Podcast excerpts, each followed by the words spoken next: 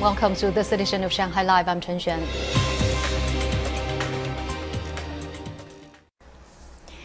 Now, two satellites were launched into space from the Jiuquan Satellite Launch Center today in Gansu Province. The Shijian 605 satellites were launched on a Long March 4B rocket at 8:11 a.m. and have entered their planned orbit. They will be used for geographic surveys and new technology demonstrations. Launch marks the 400th mission in the Long March series of carrier rockets. So far, Long March rockets have completed over 92% of the nation's total launch missions, deploying more than 700 spacecraft in orbit. The overall success rate of the Long March fleet is 96.25%, according to China Aerospace Science and Technology Corporation. A 150,000 gross ton cruise ship became the country's first domestically designed large passenger ship to receive approval in principle certification from a leading ship society, marking a breakaway from a reliance on overseas ship designers. Su Siqi tells us more about elements in place specifically for Chinese vacationers. The 329 meter long behemoth of a ship was certified by leading Italian ship classification society RINA.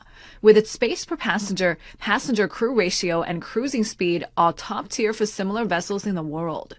Notice the bulbous bow design. It cuts resistance and saves fuel. Cabin and deck designs were tailored for Chinese passengers, including a larger buffet area and a greater proportion of family suites. Uh, 考虑了现在 Considering the increasing number of seniors in society, we've added more public areas and accessible passageways for them. Pandemic control facilities are in place with enhanced ventilation and a greater amount of medical facilities. The shipbuilder said designing a cruise ship involves careful considerations in terms of cabin layouts and interior design, and even greater complexity in bringing these designs to fruition. Until today, cruise ships have only been designed by a handful of European companies. China Cruise Technology Development executives hope having a domestically designed vessel will spur downstream growth. Su Siqi Shanghai Live. Now, United Nations Secretary General Antonio Guterres has accepted an invitation yesterday to attend the Beijing Winter Olympics in February 2022. Some countries, including France and Argentina, have also expressed support for the event. Su Siqi has more. A spokesperson for Guterres noted that the Secretary General's two predecessors attended almost every Olympic Games since at least 2002, when former UN Secretary General Kofi Annan went to Salt Lake City.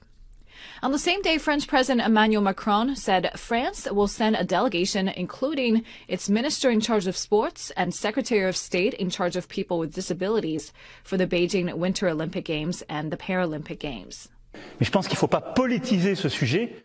I think this issue must not be politicized, especially such small symbolic measures. Argentina's foreign ministry also made a statement yesterday saying that the country supports the Beijing Winter Olympics. And Russia's Olympic Committee chief reiterated that the Olympic movement is not the place for political statements. As our head of state already said, he will be present, and this will be an additional motivating factor for all the members of the Russian Olympic Committee team. The Russian Olympic delegation for the Winter Games will include about 450 people, including 216 athletes.